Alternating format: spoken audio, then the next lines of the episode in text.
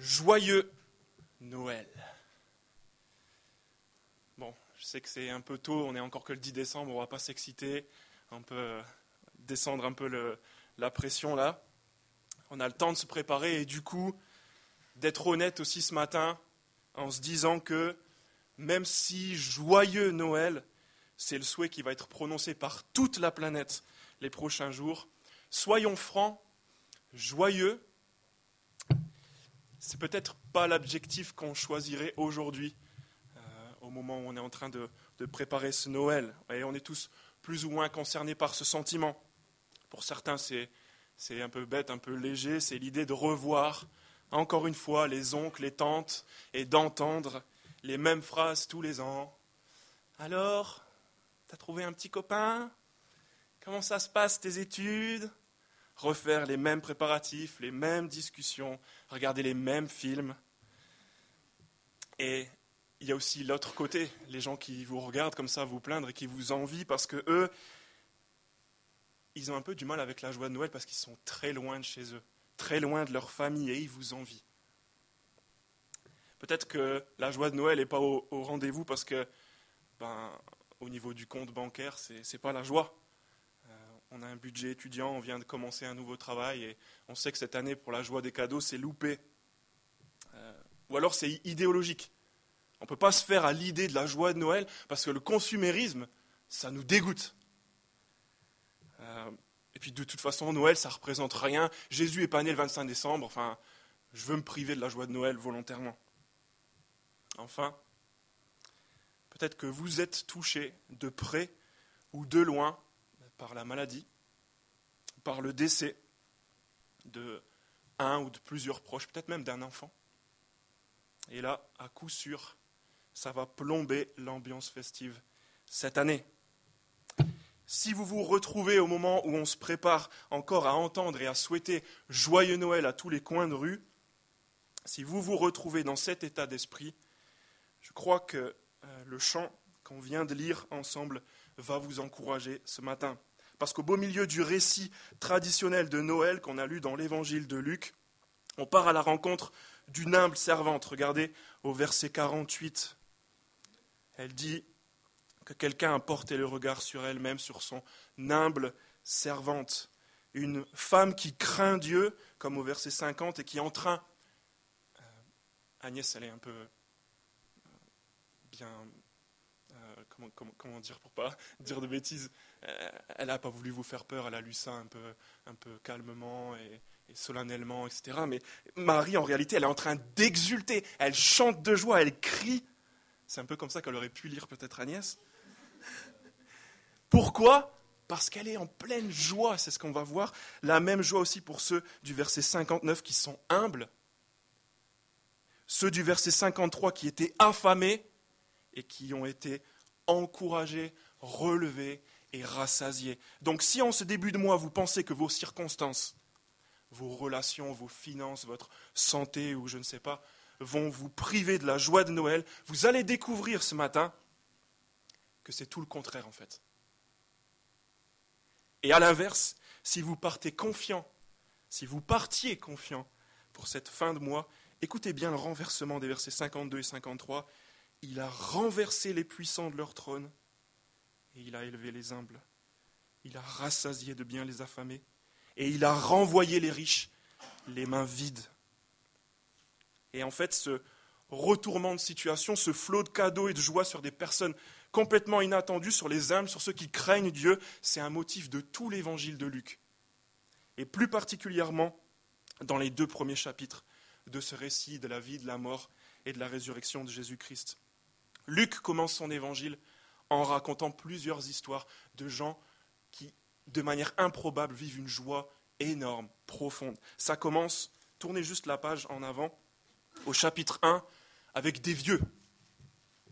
La joie d'un vieux couple stérile. Regardez chapitre 1, verset 7, c'est la colonne de droite. Luc nous raconte l'histoire d'un couple qui n'avait pas d'enfant, parce qu'Élisabeth était stérile et ils étaient l'un et l'autre d'un âge avancé. Tournez juste la page en quelques versets, regardez ce qui se passe. Versets 13 et 14.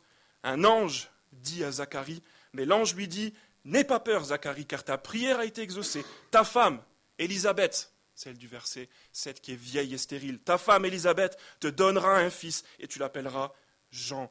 Il sera pour toi un sujet de joie et d'allégresse, et beaucoup se réjouiront de sa naissance. On lit dans la suite qu'au verset 18, Zacharie, il en reste même bouche bée pendant tout le moment de la grossesse, tellement c'est incroyable. La joie d'un vieux couple stérile. Cette histoire continue sur la colonne de droite, verset 41. Dès qu'Élisabeth entendit la salutation de, Marie, son enfant remua brusquement en elle et elle fut remplie du Saint-Esprit. Elle s'écria d'une voix forte, Tu es bénie parmi les femmes, et l'enfant que tu portes est béni. Comment m'est-il accordé que la mère de mon Seigneur vienne vers moi? En effet, dès que j'ai entendu ta salutation, l'enfant a tressailli de joie en moi. Heureuse celle qui a cru, parce que ce qui lui a été dit de la part du Seigneur s'accomplira. La joie d'un vieux couple stérile, la joie de cette vieille femme, et même la joie d'un fœtus on en arrive à notre passage, mais même après notre passage, ça continue. Regardez au chapitre 2 et au verset 14. on, vient de voir la joie d'un vieux couple stérile, on vient de voir la joie d'un fœtus, c'est même la joie dans le ciel. Regardez, chapitre 2, verset 14. Il y a des anges qui font une chorale et qui crient Gloire à Dieu dans les lieux très hauts, paix sur la terre et bienveillance parmi les hommes. À qui, est-ce qui chante ça? Chapitre 2, verset 20, dans la suite, à des bergers des simples bergers. Et les bergers, regardez ce qui leur arrive, chapitre 2, verset 20, ils repartent en célébrant la gloire de Dieu et en lui adressant des louanges à cause de tout ce qu'ils avaient entendu et vu et qui était conforme à ce qui leur avait été annoncé.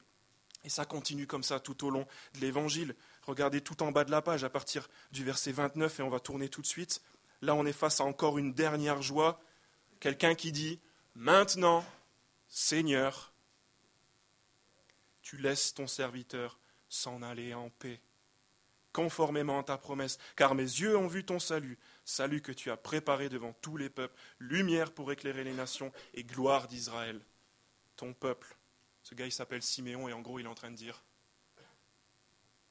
je viens de vivre la chose la plus extraordinaire, je peux mourir tranquille. Une telle joie. Au beau milieu de ce débordement de joie en faveur de simples hommes et de femmes qui craignent Dieu, on a la joie d'une âme servante. On va l'observer ensemble. Maintenant, c'est les versets 46 à 50 à la page 660 dans le texte qu'on vient de lire.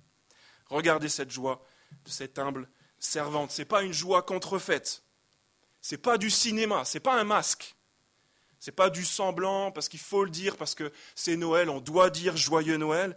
Non, c'est une joie réelle, intérieure, profonde, et même personnel. Regardez le parallèle, versets 46 et 47. Mon âme célèbre et mon esprit se réjouit. Mon âme et mon esprit, tout son être intérieur, l'âme et l'esprit au plus profond d'elle, est reconnaissant.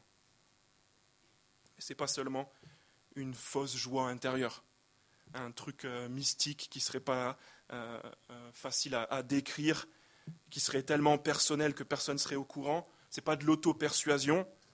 Regardez bien, ses voisins et les enfants de ses voisins et les petits-enfants de ses voisins, etc., etc., en témoignent. C'est une joie visible et publique. Regardez la suite du verset 48. En effet, voici, désormais, toutes les générations me diront heureuse. Vous en êtes témoins. On est encore en train d'en parler aujourd'hui de cette joie ceux qui nous ont précédés et ceux qui nous suivront aussi, c'est une joie éternelle. Toutes les générations, une joie sans fin. Est-ce que vous vous souvenez de ce qu'on vous a offert à Noël dernier?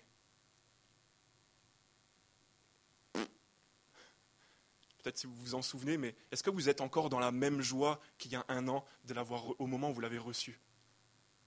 Une joie éternelle. Une joie personnelle, intérieure, profonde, publique, visible, éternelle, Et pour couronner le tout, versets 48 et 49, une joie divine. Regardez au verset 48 ce qui vient de se passer pour le Noël de Marie. Rien de moins que Dieu qui porte le regard sur elle. Il a porté le regard sur son âme servante. Verset 49. Le Tout-Puissant a fait de grandes choses pour moi. Rien de moins que Dieu Tout-Puissant qui fait quelque chose pour elle. Est-ce que ce n'est pas ce dont on rêve tous pour Noël, en fait? Que Dieu nous exauce, qu'il fasse quelque chose pour nous, qu'il nous regarde. Une joie profonde qui ne dépend pas des circonstances. Marie reste cette humble servante du verset 48. Mais peu importe la durée de la vie, l'état de notre compte en banque, de nos corps ou de nos relations, une satisfaction profonde et paisible de savoir que Dieu a posé son regard sur moi, qu'il a fait de grandes choses pour moi. Désolé pour les maris dans la salle, mais avant ce texte, j'avais quelque chose contre les maris parce que je me suis souvenu d'une Marie qui était dans, la cour quand j'étais plus petit. Et elle était incroyable, elle me montrait et elle me détaillait son goûter pour me mettre l'eau à la bouche et juste pour me narguer en fait. Tu vois ce beau pain au chocolat? Oui, je ne suis pas originaire d'ici, donc c'était pain au chocolat. Je vais traduire pour vous. Tu vois cette belle chocolatine? Mon ami Franck, cette belle chocolatine au beurre, feuilletée. Regarde toutes ces couches de feuilles. Mmh. Avec ces deux barres de chocolat croquantes, comme tu les aimes. Tu vois cette belle chocolatine ben, C'est mon goûter, t'en auras pas. Oubliez cette Marie-là, cette horrible Marie, la Marie de notre texte, elle, elle veut nous partager sa joie. Elle ne veut pas garder tout ça pour elle. Elle veut que toutes les générations, comme c'est dit au verset 48 et au verset 50, que toutes les générations, de génération en génération, on connaisse sa joie et le moyen d'y parvenir. Et ça tient dans les deux derniers points sur votre bulletin. Merci. Si ça, si ça devient visible, c'est que ça craint. Merci. Ça tient dans les deux derniers points de votre bulletin, ce secret de cette joie qu'on vient de décrire. Et on peut le, résumer en disant qu'en fait, c'est la crainte de Dieu.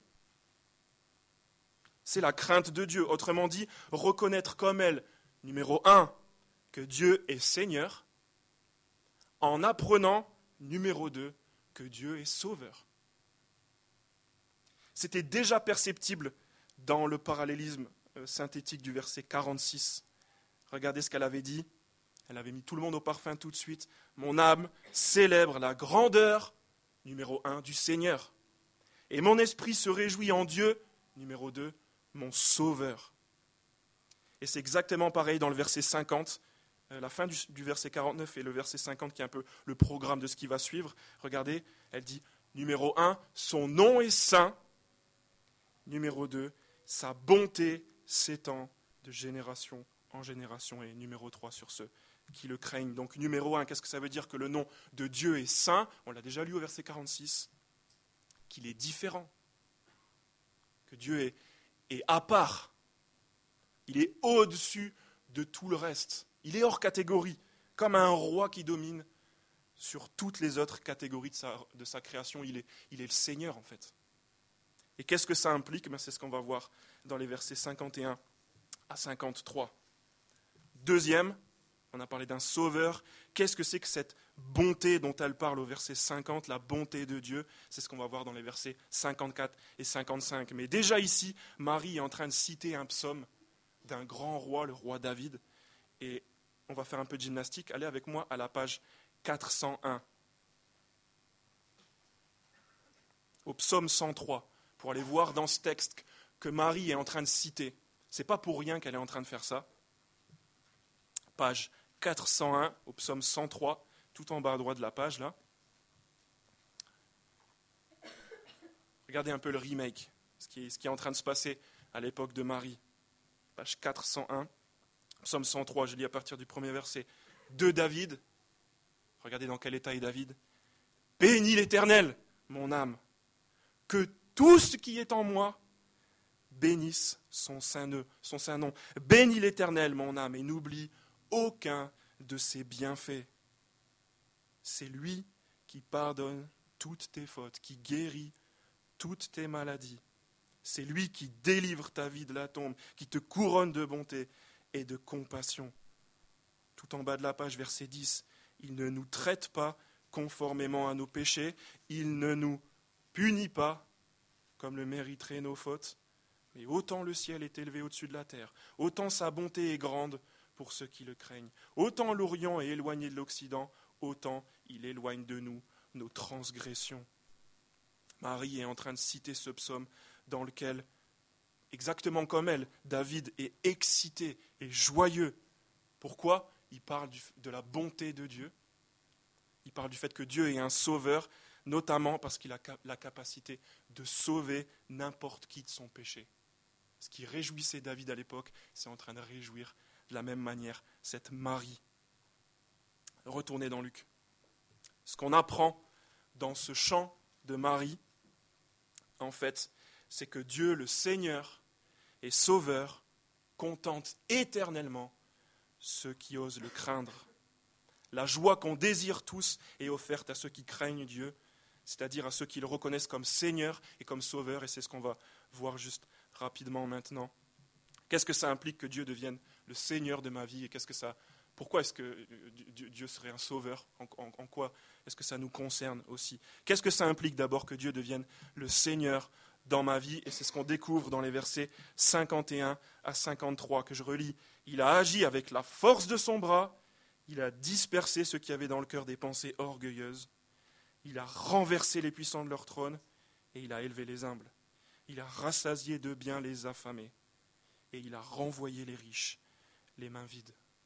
Il y a quelques années, avec des amis, on a organisé un rassemblement avec des artistes. Et il y avait un gars euh, qui a écrit en gros sur sa production, en sachant que nous, les organisateurs, on était chrétiens, ni Dieu, ni maître. Mais c'est faux en fait. C'est totalement faux ce que ce gars écrit. Parce qu'on a tous un Seigneur. On a tous un Dieu, on a tous un maître. En fait, ce gars, son, maître, c'était lui-même. Il était en train de dire juste qu'il donnerait sa place à personne d'autre. Et c'est exactement le rapport de force du verset 51. Il a agi avec la force de son bras et il a dispersé ce qui avait dans le cœur des pensées orgueilleuses. Dieu est Seigneur, d'abord parce qu'il est puissant. Il y a cette image de la force du bras de Dieu. Peut-être c'est un truc pour lequel vous êtes opposé. Vous dites Dieu n'est pas fort du tout, moi je ne le vois pas, je ne le vois pas en action, c'est faux. C'est déjà remettre en question ça. Et ceux qui ont des pensées orgueilleuses, c'est ceux qui, qui se pensaient au-dessus de Dieu, qui s'étaient élevés au-dessus de Dieu, ceux qui se sont fait juges de Dieu, ceux qui veulent décider si oui ou non Dieu existe, ceux qui veulent décider de comment aimer Dieu, ceux qui décident pour eux de ce qui est bon ou mauvais, sans même écouter ce que lui dit. Ceux qui laissent à Dieu aucune place dans leur choix, dans leur quotidien. Ceux qui veulent bien la joie de Noël cette année encore, mais certainement pas de Dieu. En fait, c'est nous. C'est nous à chaque fois qu'on connaît très bien ce que Dieu veut, mais qu'on fait plutôt ce que nous on a décidé. C'est nous, tous quand on a une trop, haute estime de nous-mêmes, quand Dieu dit pour nous sauver qu'on est des pécheurs, mais que nous on dit que ce n'est pas si mauvais ce qu'on est en train de faire, ce n'est pas si grave. Il y a d'autres moyens de voir les choses de toute façon.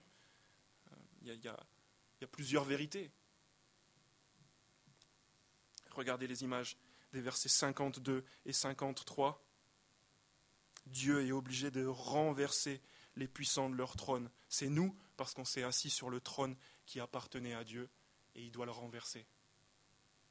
Verset 53. Verset 53, pardon. Il a renvoyé les riches les mains vides. C'est nous parce qu'on est autosuffisant. Pense qu'on a les mains pleines et en fait on est renvoyé les mains vides. Sans Dieu. Le jour arrive où on se rendra bien compte qu'en fait on n'a rien, et encore moins ce pouvoir d'être le Seigneur de nos vies. Alors qu'est-ce que ça implique que Dieu devienne tout à coup le Seigneur dans ma vie, ben c'est un demi-tour complet à 180 degrés. Toutes nos habitudes sont en train d'être bouleversées. C'est un chamboulement complet de nos rêves, de nos priorités, de nos affections. C'est reconnaître que jusqu'ici, fait, j'ai mal pensé, j'ai mal agi, et je vais devoir prendre le chemin inverse. C'est dire à Dieu, jusqu'ici c'était moi le Seigneur de ma vie, de ma famille, et si ce n'est pas encore la catastrophe, ben ça le sera bientôt. Alors Dieu, s'il te plaît, s'il te plaît, apprends-moi à te donner la place que tu devrais avoir.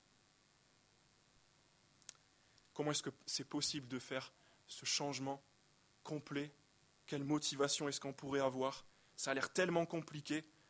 Pour laisser le trône euh, à Dieu dans ma vie, il me faudrait une bonne raison. Il faudrait peut-être qu'il le mérite, ça tombe bien versets 51 et 53, on vient de parler de Dieu comme Seigneur. Pourquoi est-ce qu'on devrait le considérer comme le Seigneur? Parce qu'il nous a sauvés. Le programme du verset 50, c'était Son nom est saint, Dieu est Seigneur, et ensuite sa bonté s'étend de génération en génération. Il est le Sauveur. On a dit que Marie cite, quand elle dit ça au verset 50, le psaume 103, on l'a lu, le psaume 103 qui parle du secours de Dieu. Pourquoi est-ce que Dieu mérite le trône dans nos vies, il le mérite largement parce qu'il est le Sauveur. Verset 54, il a secouru Israël, son serviteur. Il a secouru ceux qu'il craignent, ceux qu'il considère comme leur Seigneur et leur Sauveur. Parce que c'est comme ça que Dieu fonctionne.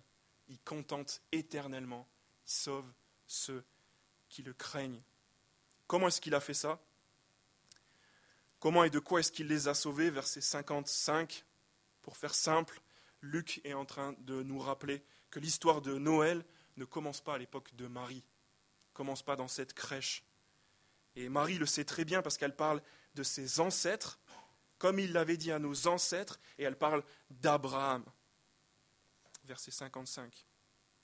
En fait, on n'est pas en train d'assister ici à la joie d'une maman enceinte, simplement mais à la joie d'une personne qui craint Dieu, qu'il considère comme Seigneur et Sauveur, et qui se rend compte que ce que Dieu a promis à Abraham, il y a si longtemps, l'alliance qu'il a faite avec lui, est en train de s'accomplir sous ses yeux. C'est une joie d'une promesse d'il y a 1500 ans qui est en train de s'accomplir, en train de devenir réalité. Pour ceux qui ne connaissent pas cette histoire, très rapidement, Abraham a répondu à l'appel de Dieu qui lui demandait de tout quitter pour recevoir de lui-même une joie encore meilleure, alors qu'il n'avait rien vu. Alors qu'il n'avait rien demandé, qu'il était vieux et que sa femme était stérile. Ça nous rappelle quelque chose. Dieu, dans sa bonté, lui a tout promis. Une descendance impossible à compter et un pays délicieux. Dieu a porté le regard sur un humble qui lui a fait confiance et dont la descendance qui passe par le ventre de Marie n'est autre que le Seigneur et le Sauveur de ceux qui craignent Dieu. Dieu est sauveur à cause d'une personne en fait. Cette personne est encore dans le ventre de Marie, c'est Jésus. Marie n'est pas heureuse juste parce qu'elle est enceinte, même si c'est une super nouvelle. C'est en fait l'identité et la mission de l'enfant qu'elle porte qui fait qu'elle a parlé au passé des réalités qui ne sont même pas encore arrivées. Pour l'instant, personne n'est sauvé. Pour l'instant, aucun puissant n'est renversé. Mais regardez versets 31 et 32 du chapitre 1, dans la colonne de gauche de la page où on en est. L'ange lui avait annoncé Voici que tu seras enceinte, tu mettras au monde un fils, et tu lui donneras le nom de Jésus. Et voilà ce qui est vraiment réjouissant il sera grand et sera appelé fils du Très-Haut. Et le Seigneur Dieu lui donnera le trône de David, son ancêtre, le Seigneur et Sauveur. Le roi qui va secourir, rassasier, élever ceux qui le craignent, et en même temps renverser et renvoyer les mains vides les autres, est arrivé. C'est Jésus. Même les fœtus et les vieux se réjouissent. On est en train de préparer Noël. mais pensez déjà même à l'après-Noël.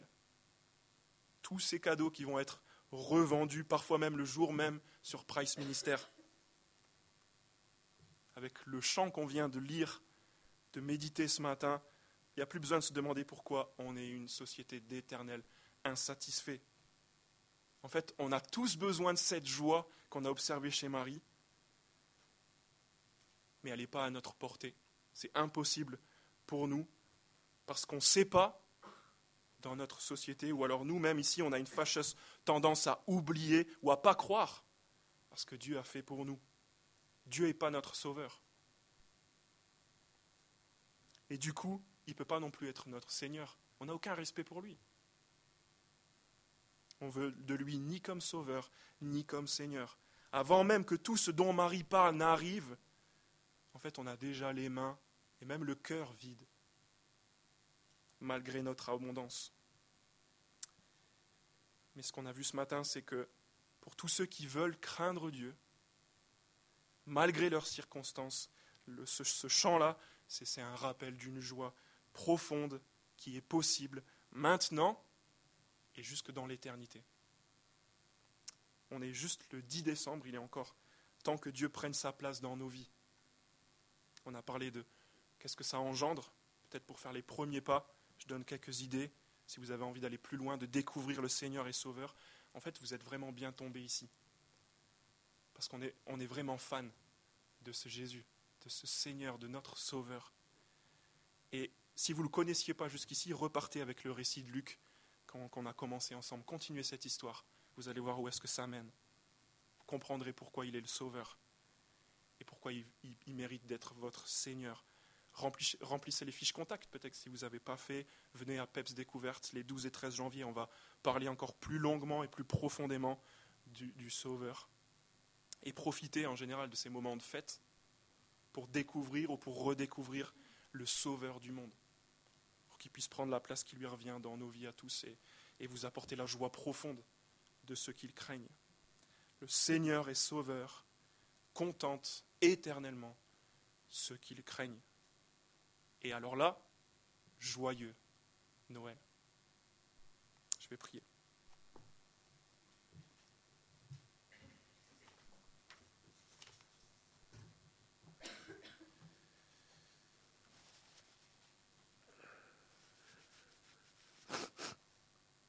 Notre Père, tu es saint et ta bonté s'étend de génération en génération, comme ton règne.